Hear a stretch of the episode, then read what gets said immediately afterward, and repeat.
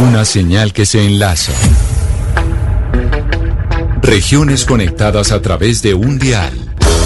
A partir de este momento, Oscar Montes, Ana Cristina Restrepo, Hugo Mario Palomar, Valeria Santos, Gonzalo Lázari, Rodrigo Pombo y Camila Zuluaga analizan y debaten el tema del día. El tema del día. Colombia está al aire. Son las 12 del día, 15 minutos, y es momento de adentrarnos en nuestro tema del día. Y nuestro tema del día tiene que ver con la ley seca, con la prohibición de venta de licor, que además eh, pues inició en Cali. Pero quien ha hecho el anuncio más radical fue el alcalde de Medellín, Ana Cristina. Cuéntenos cómo le fue el fin de semana a Medellín, que anunciaron que tendrán eh, ley seca todos los fines de semana de aquí a que se acabe la pandemia, o sea, de aquí a que aparezca la vacuna, quién sabe cuántos, eh, cuánto tiempo, si un año o dos años, terminarán ustedes con la seca todos los fines de semana.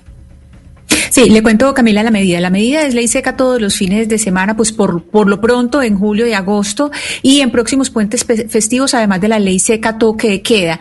¿Cuál es eh, el registro del fin de semana pasado? En Antioquia, la ley seca eh, significó la entrega de 21 comparendos, se impusieron eh, 121 eh, comparendos. Y a distintas, a distintas personas, perdón, de 21 comparendos y no hubo cierres de locales, porque en otras oportunidades han tenido que cerrar locales. Entonces, pues 21 personas sancionadas no es, digamos, un, digamos, un reporte pues pero muy grave. Pero Ana Cristina, déjeme yo la interrumpo. Pero la medida sí es, de aquí a que se acabe la pandemia, en Medellín habrá ley seca todos los fines de semana.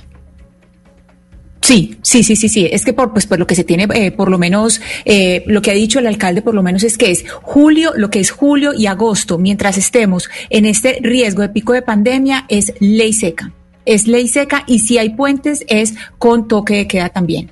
Entonces, eh, así se ha hecho el anuncio. En principio se dijo toda la, hasta el resto de la pandemia, pero se ha hecho esa aclaración que por lo menos es los meses de julio y agosto. Y por eso es que se han levantado las, las alarmas, pues porque no hay esa, esa claridad todavía si se va a ser el resto de la pandemia solamente julio y agosto. Entonces la gente dice, bueno, aquí ya ha habido una pérdida del 12% en entrada al sector de salud. ¿Qué va a pasar si se, efectivamente se hace la extensión a toda la pandemia? Porque el temor que tiene el alcalde es que dice que como estamos tan cerca de, de alcanzar lo que se llama ese pico tan alto que ya lo tiene Barranquilla, pero se dice que, por ejemplo, Medellín lo va a tener más o menos tipo finales de agosto, principios de septiembre, entonces por eso se quiere extender, eh, digamos, por ahora indefinidamente esa medida de ley seca. Les decimos a los oyentes que pueden eh, opinar y darnos eh, sus declaraciones y sus opiniones sobre estas medidas de ley seca que se están tomando no solo en Medellín, sino en varias partes de Colombia, en el 301-764-4108. Ahí nos pueden mandar sus mensajes. 301 764-4108. Pero quienes in iniciaron con la ley seca en medio de la pandemia fueron eh, ustedes en Cali, ¿no, Hugo Mario? Ustedes también están en esa línea de no permitir la venta de licor.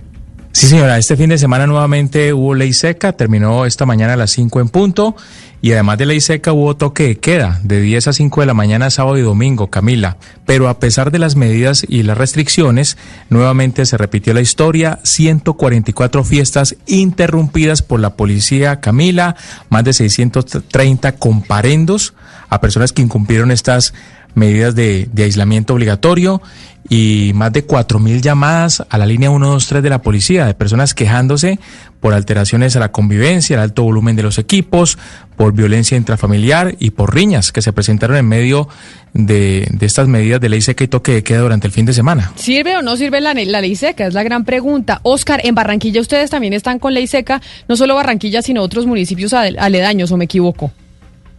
Así es, Camila. Eh, bueno, yo le cuento a usted que los dos últimos puentes de junio, de los tres puentes que hubo en junio, los dos últimos puentes tuvimos ley seca y toque de queda en Barranquilla y en los municipios, en los 22 municipios del departamento del Atlántico.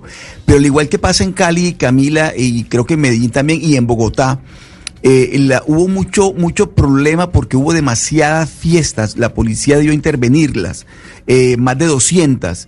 De tal manera que uno dice, bueno, ley seca, eh, pero, pero, pero esa, esas fiestas sin licor, como la, sin licor no hay fiesta, pienso yo.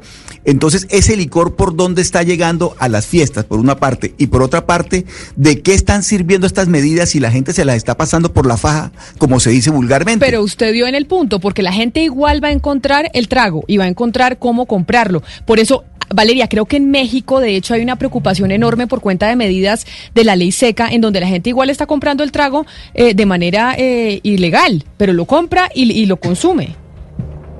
Así es, Camila. Y es que cuando empezó la pandemia en muchos estados del país mexicano, pues se declaró la ley seca.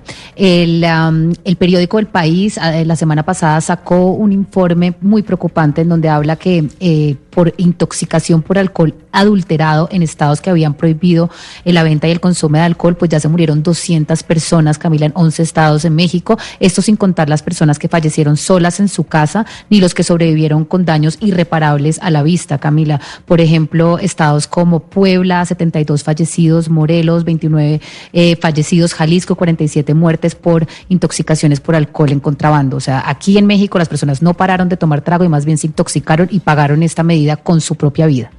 En Panamá, Gonzalo, ¿ustedes también están con medidas de ley seca o no? ¿A ustedes sí les están permitiendo eh, tomar alcohol libremente? No, pues Panamá vivió dos meses y medio de ley seca completa, Camila. Dos meses y medio en donde no se podía comprar trago ningún día, además con el toque de queda habitual que llevamos ya desde marzo, mm, los días domingo. Eh, lo cierto del caso es que cuando uno se, em, se ve o uno toma o, compara los números de, infectados por coronavirus desde la entrada o desde tal vez la caída o la salida eh, al libre mercado del licor, los casos han aumentado. Nosotros vivimos ley seca cree completa. que si hay una relación entre el, la de licor y el aumento de contagios? Pues le doy los números en Panamá. De marzo hasta mediados de mayo, los números de casos de coronavirus eran diariamente entre 200 y 300.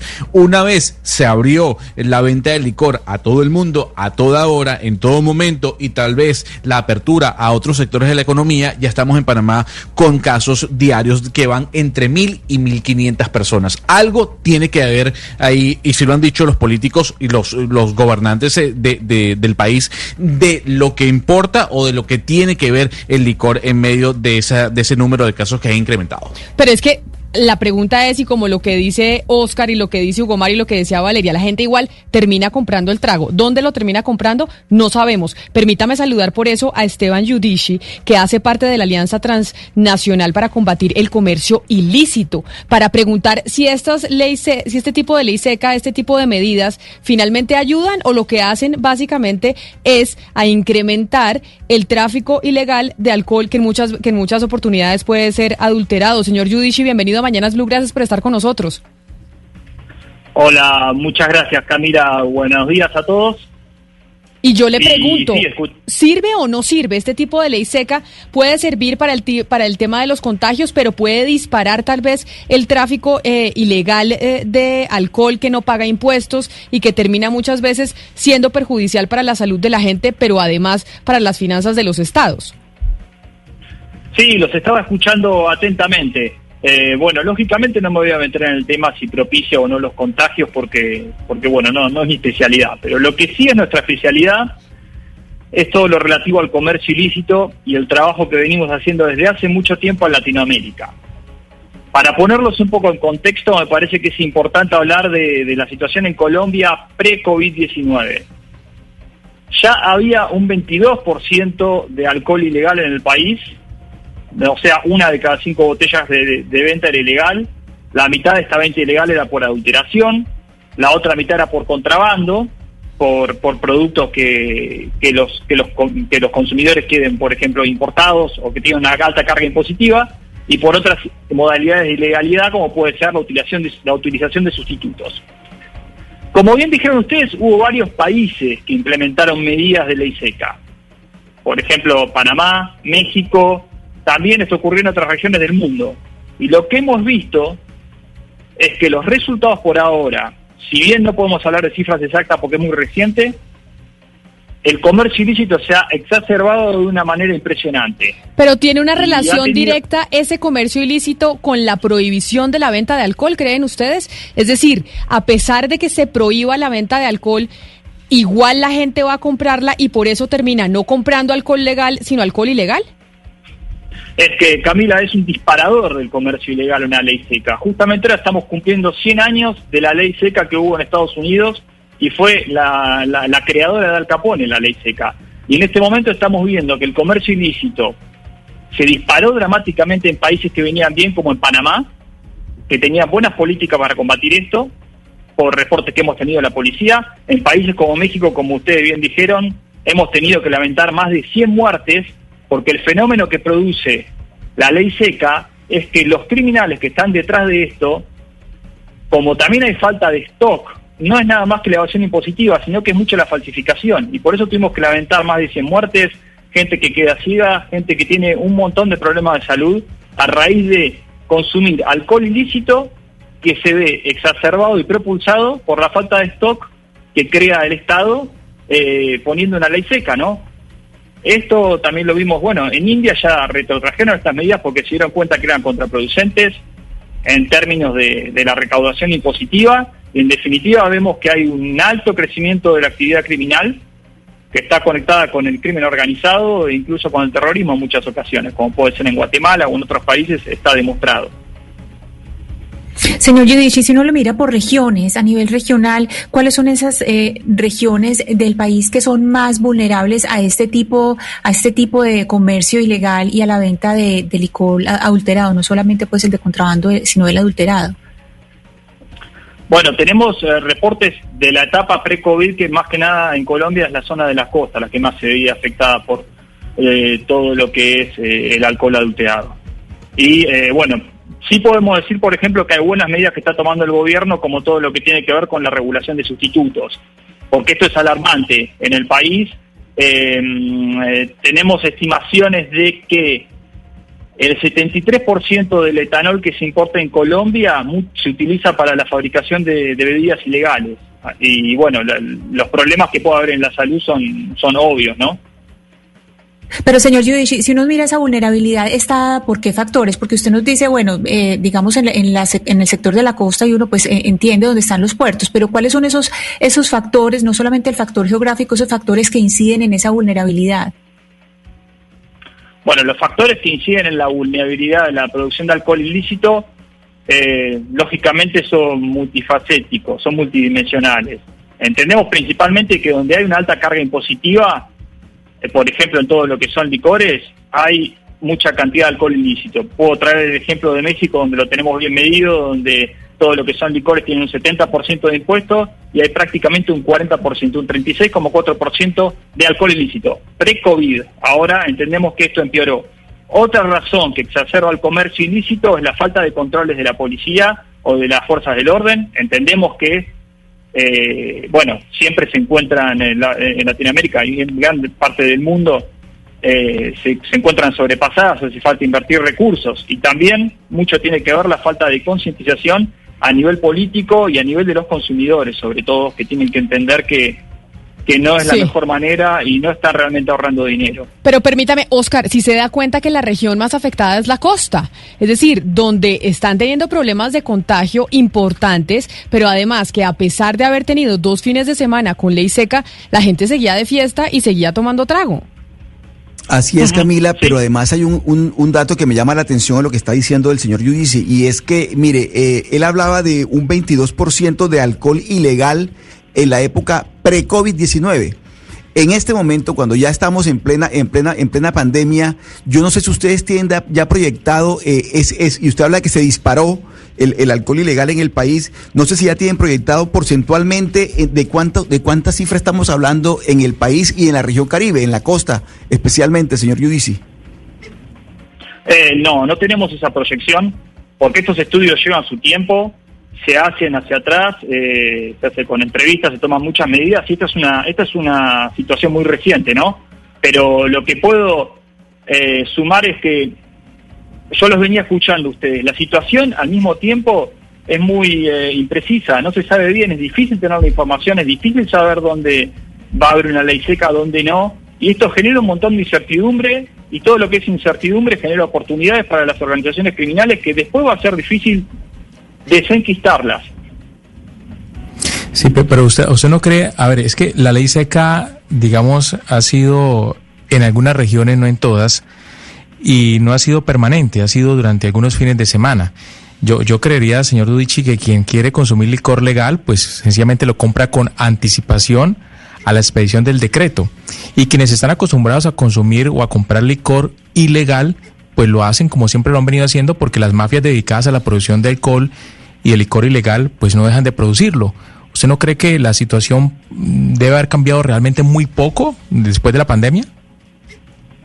No, por los contactos que hemos tenido con la policía de diferentes países y por lo que hemos visto, no es la situación. No podemos dar estimaciones específicas, pero estamos en constante contacto y el problema que vemos es que las fuerzas del orden, que tendrían que estar dedicándose a otra cosa, muchas veces terminan utilizando recursos que son importantísimos para hacer un control de una ley seca, cuando todos sabemos que la solución de los problemas de fondo no es la prohibición. Ya está demostrado durante cuantiosa, o sea, son estudios económicos, estudios hechos durante cientos de años, que cuando uno corta el stock o prohíbe, propicia un mercado ilegal.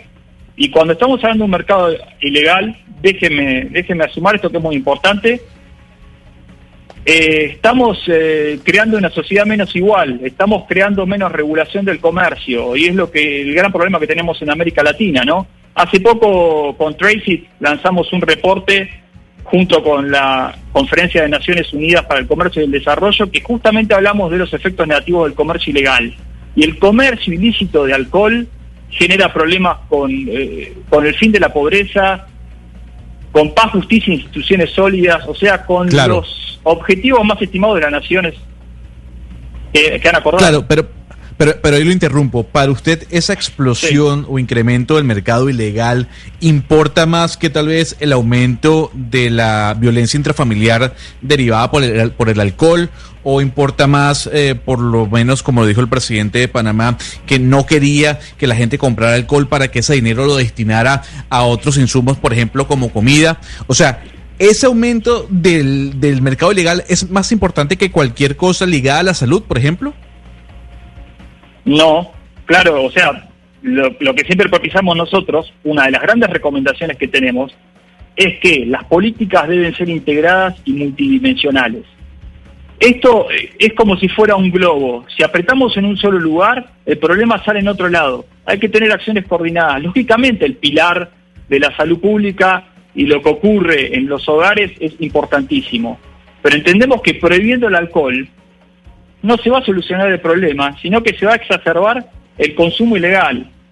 Y estos problemas, los cuales usted mencionó, son problemas que necesitan abordarse eh, con políticas de salud sanitaria más serias, que no necesariamente se van a solucionar con, la prohibición. Eso nosotros llamamos siempre a abordar los problemas de una manera multidimensional, que es un problema que vemos en muchos sectores y bueno, si hablamos un poco de una manera más eh, teórica, es, son efectos de la globalización y efectos de la complejización de todas las situaciones y por eso nosotros encontramos nuestro nicho de trabajo ahí, porque vemos que el comercio ilícito tiene impacto negativo para la salud. O sea, en definitiva, de otra manera, estamos propiciando los problemas de salubridad y los problemas de desigualdad en Latinoamérica. Tiene que ser integrada la respuesta. Y a eso hay que sumarle lo que dice eh, Michelle, que nos escribe a través de nuestra línea de WhatsApp, el 301-764-4108, que dice que además que lo considera un absurdo y un abuso por parte de los alcaldes autoritarios que cree que con este tipo de medidas van a poder controlar a la población y que va en contra del derecho a la libertad.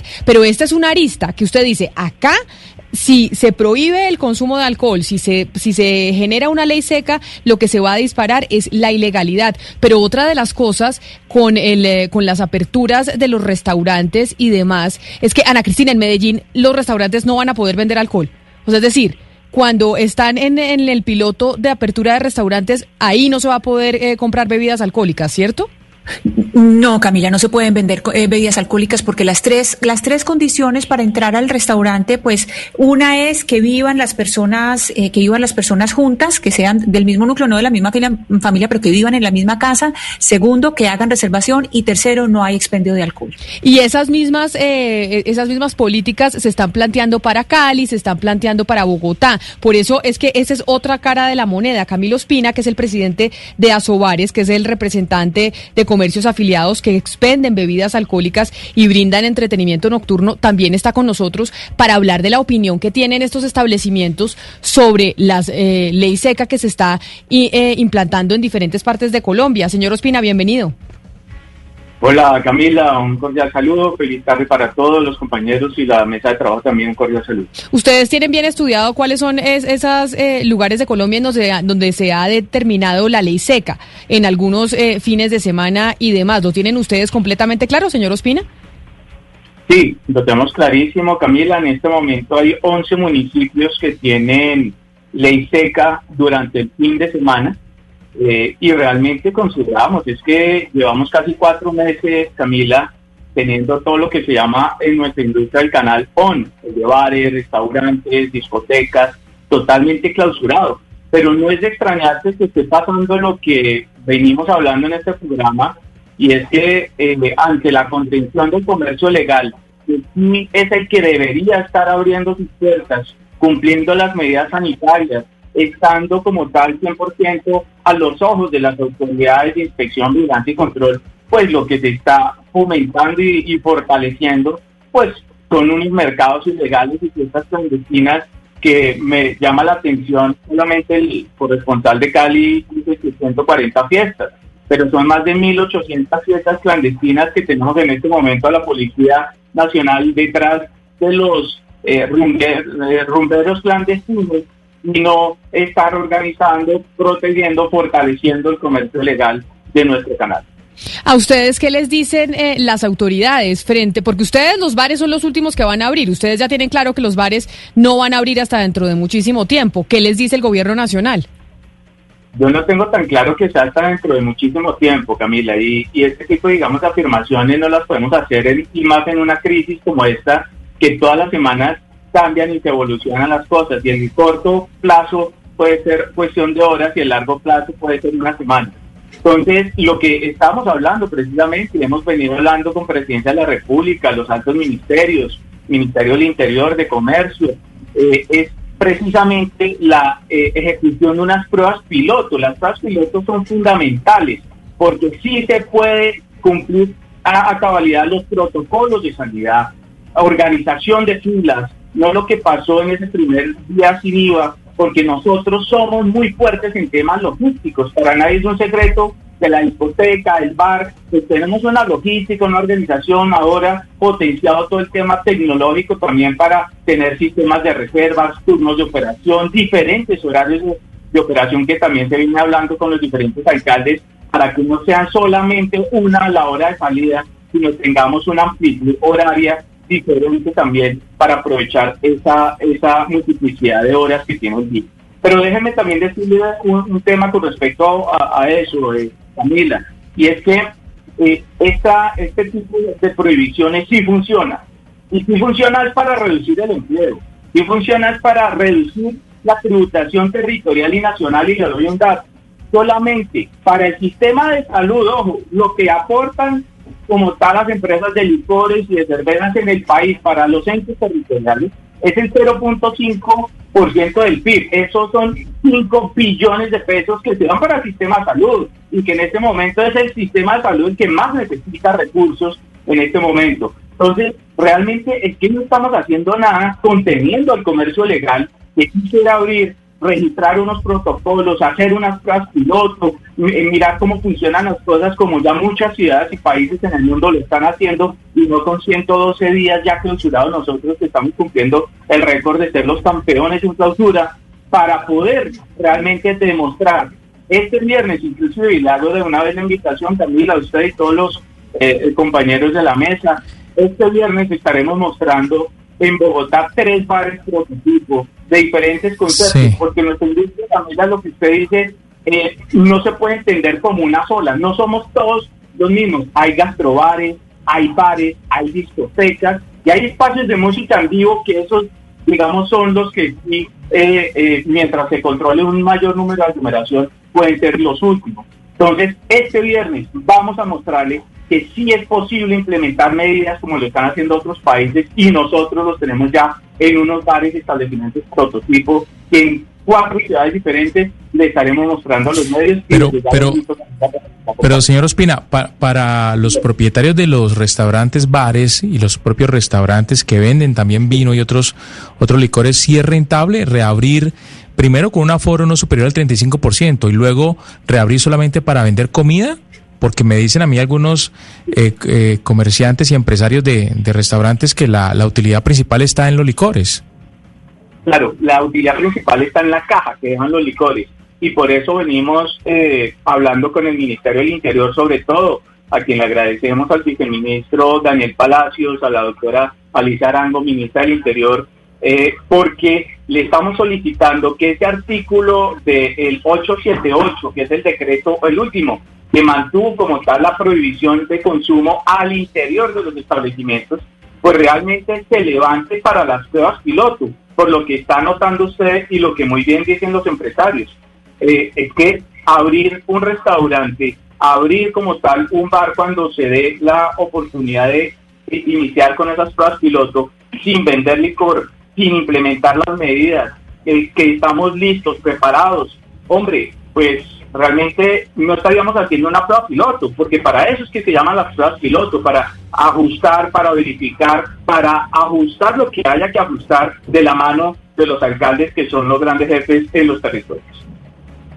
Eh, señor Judici, hay un tema y una consecuencia de estas medidas que de pronto no se ha comentado mucho. Por ejemplo, en Bogotá en este momento pues tenemos un, déficit de policías y estamos eh, presenciando, digamos, un aumento en los crímenes. Y lo que estamos viendo con esta clase de medidas es que el día de mañana vamos a tener a la policía en Bogotá mirando a ver eh, si la gente está tomando trago o no tomando trago y poniendo medidas en esto y no en realidad haciéndole el frente a los delitos, a cumplir medidas preventivas de otra índole. Esto ustedes han podido analizar si también tiene un impacto en el trabajo que hace el policía y las fuerzas de seguridad en los, en las, en los pueblos, en las ciudades donde la ley seca eh, tiene efecto. Sí, sin duda, les estamos agregando otro tipo de actividad que no es natural, que es algo que eh, las bebidas alcohólicas son, son en muchos países se los ha declarado como elementos de primera necesidad y no hace más que derivar la atención policial y de la fuerza del orden, que tendría que estar en cosas más importantes en otros temas, en temas que son secundarios y que están generando una serie de problemas que son contraproducentes. Y ni hablemos de que mermar los ingresos fiscales en este momento eh, también va en detrimento de la fuerza del orden porque es parte del presupuesto ¿no? nacional.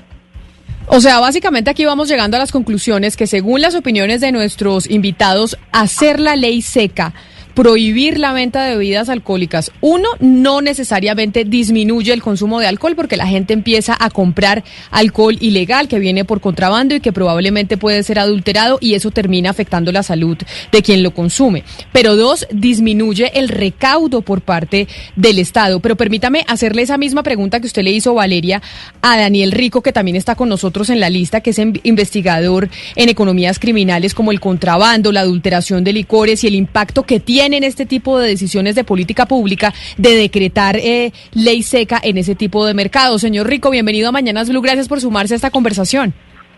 Hola, buenos días para todos. Un saludo para ti, Camila, y toda la mesa de trabajo. Sí, este es un tema muy importante. Yo resumiría que el problema de la adulteración de alcohol es un problema muy grande y subestimado que existía antes de la pandemia. Pero las decisiones asociadas a la pandemia lo están agravando. Yo no comparto la cifra de que el 22% del alcohol en Colombia, del licor en Colombia sea ilegal. Creo que si estamos hablando de una ciudad como Medellín y un consumo de aguardiente, que es lo que más se consume en esta ciudad, estamos hablando de una cifra que por lo menos la duplica. Esto es un problema bastante grande, esto es una estructura de crimen organizado la que está detrás de todas estas redes de alteración.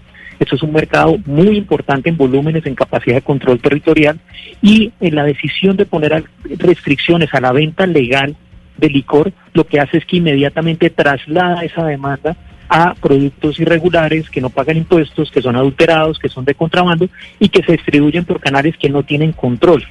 Yo les dejo una cifra que es muy importante, dos de cada tres tiendas de Medellín hay una denuncia de las empresas de productos de consumo masivo que dicen que no pueden entrar a los barrios a distribuir sus productos porque los combos de crimen organizado no les permiten distribuir sus productos, sino que ejercen unos monopolios comerciales en este territorio. Es decir, que la medida del alcalde de Medellín, el doctor Quintero, lo que va a afectar es el consumo de ese tercio que cumplen las reglas. Pero en los barrios, en las partes altas de Medellín, es, la ley seca no va a aplicar y lo que va a haber es un traslado y un incremento en estos canales que no pueden controlar las autoridades, que son las distribuciones por canales de WhatsApp, los domicilios y los alambiques que se han venido reproduciendo en cada uno de estos barrios. Señor Rico, pero permítame, yo lo interrumpo. Usted dice esto en el caso de Medellín. Si usted dice se dobla la cifra, quiere decir que en Medellín la gente antes de la pandemia consumiría un 40% de licor que no es legal. Y esa cifra la podríamos trasladar para el resto de Colombia. Es decir, en Colombia en porcentaje del licor que la gente consume, el 40% es ilegal. Mis cálculos, yo he estudiado este tema por bastante tiempo y mis cálculos son esos y cada ciudad tiene perfiles distintos según los niveles de consumo. Las bebidas que más se adulteran son las bebidas que más se consumen. Nadie se inventa una marca sino van detrás de las marcas líderes.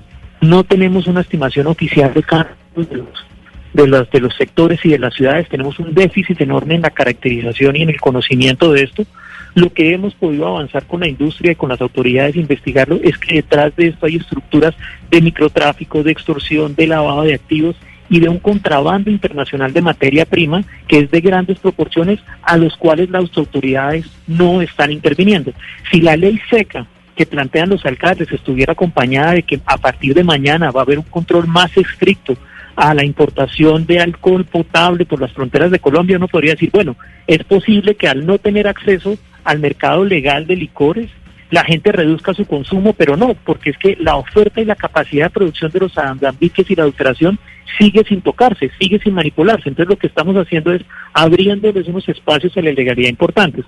Un dato, una botella de aguardiente adulterado vale su producción tres mil pesos de licor y se vende en 23 mil o 34 mil pesos según el sitio. El margen de utilidad de esto supera más del 300% y contra eso es muy difícil que los operadores de bares legales, o ya era bastante difícil que los operadores legales, los que pagan Pero, señor Rico, nómina, compitieran. Según esto que usted nos está contando, si al prohibir aún más, la, si antes de la prohibición ya teníamos venta eh, de alcohol adulterado y de alcohol ilegal, ahora con la prohibición obviamente eso se dispara aún más, que es lo que usted nos está diciendo que va a pasar en Medellín, porque entonces los mandatarios toman ese tipo de decisiones. Es que no lo estamos viendo solo en Medellín, lo estamos viendo en 11 municipios. Nos contaba Cali que, nos, como hemos contado que Cali ha puesto ley seca, lo ha puesto también Barranquilla. ¿Por qué los, por qué los mandatarios lo siguen haciendo si esto dispara el consumo ilegal? Yo pienso que es un poco de miopía y es como la lectura de corto plazo de no entender las consecuencias no deseadas de estas medidas y lo que pasa es que existe la lectura es pensar que si yo prohíbo y hago ley seca, entonces la gente no consume alcohol. No, la gente consume otras fuentes de alcohol que sí puede llegar y que son la ley seca. Entonces es una medida no deseada y muchos gobernantes se dan cuenta rápidamente que eso no les funciona y adaptan otras medidas de control, porque sí es importante combatir la pandemia, sí es importante mantener el distanciamiento social, pero la ley seca lo que hace es que abre una compuerta que genera muchos más efectos negativos que positivos. Y aquí viene una reflexión de fondo y es, nosotros tenemos un problema grande de alcohol adulterado en Colombia, de alcohol ilegal, y esto no contribuye a mejorarlo. Las rentas departamentales se ven afectadas, la policía tiene que desgastarse mucho más en estos, en este tipo de, actividades. Y lo que necesitamos es una lógica integral. No podemos pensar en ser tan ingenuos que cuando uno decreta la ley seca, la gente deja de tomar trago. Pero Eso no pasa así. Camilo de, de Azobares, ¿usted tenía algo que decir frente a esto que estaba diciendo el doctor Rico? Sí, sí, sí, totalmente alineado con el doctor Rico. Y quiero contarle un dato. Camila, hace un año, el 6 de junio, en la Universidad Externado de Colombia, hicimos un foro académico donde invitamos al exministro Rivera, Guillermo Rivera, estuvo la gente de Corpo Visionarios, Fundación Ideas para la Paz, la Secretaría Distrital de Seguridad. Mire, para resumirles seis horas de un intenso debate académico con presentaciones de las diferentes visiones, no está aprobada la relación entre las medidas restrictivas y sus resultados, Camila. Eso para responderle lo que usted acaba de decir lamentablemente quedó desde un imaginario mocusiano y un poco antes, inclusive desde eh, eh, eh, Lloreda, que fue alcalde de Bogotá, que puso y en ese momento existían las licencias de funcionamiento, quitó las licencias de funcionamiento para la venta de licor. Y la premisa que nos dejó en el imaginario Mocus, que no fue realmente el fondo de lo que él quiso, es que para reducir la violencia tocaba restringir el alcohol Yo le invito, Camila, a que hagamos la segunda versión de este foro. Citemos a la gente, por ejemplo, de la Universidad de los Andes, del externado, académicos como el doctor Daniel, a mí, a Mauricio Santamaría, que usted lo ha tenido en estos micrófonos, a la gente de la industria, para que debatamos realmente si las medidas restrictivas han sido evaluadas y su resultado realmente ha sido medido directamente en, proporción. Que una pero, pero hay un, hay un asunto interesante. Ay, perdón, hay un asunto interesante del que vienen hablando y que ya eh, lo ha mencionado un par, de, un par de veces en este programa, y es que el director Rico estaba hablando de la participación de las autoridades, de la omisión. Es decir, ¿ustedes tienen alguna evidencia? Usted nos dijo claramente de la omisión, pero de participación en las autoridades eh, en, esta, en esta distribución, en esta distribución de, de, licor adulterado, eh, de licor ilegal. No, yo, quisiera aclarar, yo, yo no planteé que hubiera una vinculación de las autoridades y eso, yo creo que es una miopía de no calcular los efectos de una medida de control y eso se revierte en una mayor ilegalidad. Yo creo que el guayao que les va a quedar a las ciudades de esta ley seca va a ser muy grande, porque esos mercados se expanden y después es muy difícil recogerlos. En el pasado sí hubo casos de vinculación de policías con adulteración, pero eso fue judicializado, fueron castigados y fueron puestos en la cárcel. Yo creo que el compromiso de las autoridades es muchísimo mayor que yo quisiera señalar es que no podemos poner a las autoridades en un desgaste de estar controlando cada tienda, cada punto, cuando los problemas de criminalidad en la ciudad son mucho más complejos que simplemente la restricción de venta de alcohol. Volvernos un país abstemio, volvernos un país donde se cierren todos los restaurantes eventos de licor, no va a resolver los problemas graves de seguridad de la pandemia y lo que sí incentiva es un traslado en los canales de consumo, canales que no se pueden controlar y que tenemos en Colombia un problema desde antes de la pandemia ya bastante grave y del que casi no se habla. Aquí es muy común cuando se habla de extorsión, microtráfico, eso atrae mucha atención, pero hablar del licor ilegal que está consumiendo mucha gente en Colombia sin saberlo, porque estas personas no saben lo que están consumiendo, es un problema subestimado y poco controlado poco control el país. Entonces debemos calcular el guayabo de las decisiones de ley seca que van, que van a suceder. Señor Giudici, eh, lo cierto es que las personas y algunos médicos que defienden la medida y defienden la ley seca, pues alegan que al final el alcohol eh, no es un buen aliado para, digamos, eh, tratar de interponer la disciplina que requieren los ciudadanos para frenar la pandemia, porque además, pues modifica pues la percepción de la realidad y puede promover como acciones de, de violencia o puede, digamos, hacer que las personas no respeten el distanciamiento y se quiten el tapabocas, etcétera. ¿Usted cree que si se permite el consumo de alcohol se permiten los bares, en los restaurantes, dentro de las casas, sí las personas sí van a poder diferenciar y poder respetar las medidas que se les está pidiendo que se les respete? Bueno, antes de contestar me gustaría hacer una pequeña salvedad con respecto a lo que dijo el doctor Rico. Eh, estoy totalmente de acuerdo con todo lo que dijo. Las estimaciones del 22% son en todo Colombia lo que tenemos, ¿no? Y todo tipo de alcohol, incluyendo cerveza y licores. Pero bueno, ya sé que eso es discutible, pero en todo lo demás estoy completamente de acuerdo. Y respondiendo específicamente a la pregunta, eh, reitero lo que había dicho de la necesidad de tomar medidas que estén integradas y multidimensionales, no nada más eh, viendo un problema que porque alguien se emborracha produce un problema, vamos a prohibir el alcohol. Ya, ya se dijo ¿no? en esta mesa, parece una medida un tanto infantil, estamos cumpliendo 100 años de, de, la ley seca y todos sabemos los resultados que tuvo esto, el surgimiento del crimen organizado en Chicago, y lo que estamos haciendo es propiciar posibilidades para los criminales que son mucho más contraproducentes que, los temas que acabo de mencionar eh, en la pregunta misma, ¿no? Que tienen que ser abordados desde otro aspecto. Y bueno, eh, estamos siempre a favor de los valores democráticos y de la libertad, ¿no? Y la libertad de elección de las personas. Pero, a ver, don Camilo, usted da por sentado de que esto va a funcionar cuando se habla de la apertura de los bares, pero lo que uno está viendo a nivel mundial desde Australia, la noticia que nos llegó hoy de la ciudad de Victoria o de Barcelona o de los Estados Unidos, es que está pasando todo lo contrario. Mientras se abran los bares o se reabran los bares, los casos siguen aumentando. Entonces la pregunta es, ¿qué va a hacer Colombia diferente a estos países para que los casos no aumenten con la reapertura de los bares que ustedes están pidiendo? No, pero, pero discúlpeme, pero las noticias no sé cuáles tendrá porque realmente no ha habido una relación directa en este momento que la apertura a los bares sean los que están aumentando el contagio. Eh, y se lo digo, eh, en el tema de Barcelona, por ejemplo, ha sido gradual y, pues por también mi vida laboral con la Asociación Internacional de Ocio Nocturno para la que trabajo me encuentro en Madrid. Entonces eso no es tan cierto como lo está diciendo y Victoria han sido casos focalizados. Lo que quiero decir es que primero las clausuras también y confinamiento absoluto eh, pues traen daños inmensos no solamente para el sector económico sino para todo el tejido productivo, pero también no está en este momento demostrado excepto, por ejemplo, si le acepto un caso en Corea del Sur que pudo focalizar y realmente llegar a toda la trazabilidad que 16 personas se contagiaron en una discoteca y hicieron un cierre eh, quirúrgico, como lo están llamando, confinamiento quirúrgico, que es como tal la frase eh, que describe este tipo de confinamientos que son temas focalizados y zonificados. Seguir manteniendo una apertura general, señor. Pero mire, señor Ospina, pero es que es que a propósito de eso que está usted planteando, la, la, la, motivación que tiene el gobierno cuando, cuando aplica o pone en marcha este tipo de medidas restrictivas como la ley seca y demás, lo que está buscando es contener la pandemia, lo que está buscando es contener el crecimiento de contagios. ¿No cree usted que sería mucho mejor redoblar esfuerzos en lo que tiene que ver con las autoridades para evitar el contrabando, para evitar la ilegalidad del, del alcohol y no ser más, eh, eh, bajar las defensas en lo que tiene que ver con este tipo de medidas restrictivas para evitar precisamente a lo que dice Gonzalo, que la, que la pandemia siga creciendo? ¿No es mejor redoblar esfuerzos por parte de las autoridades?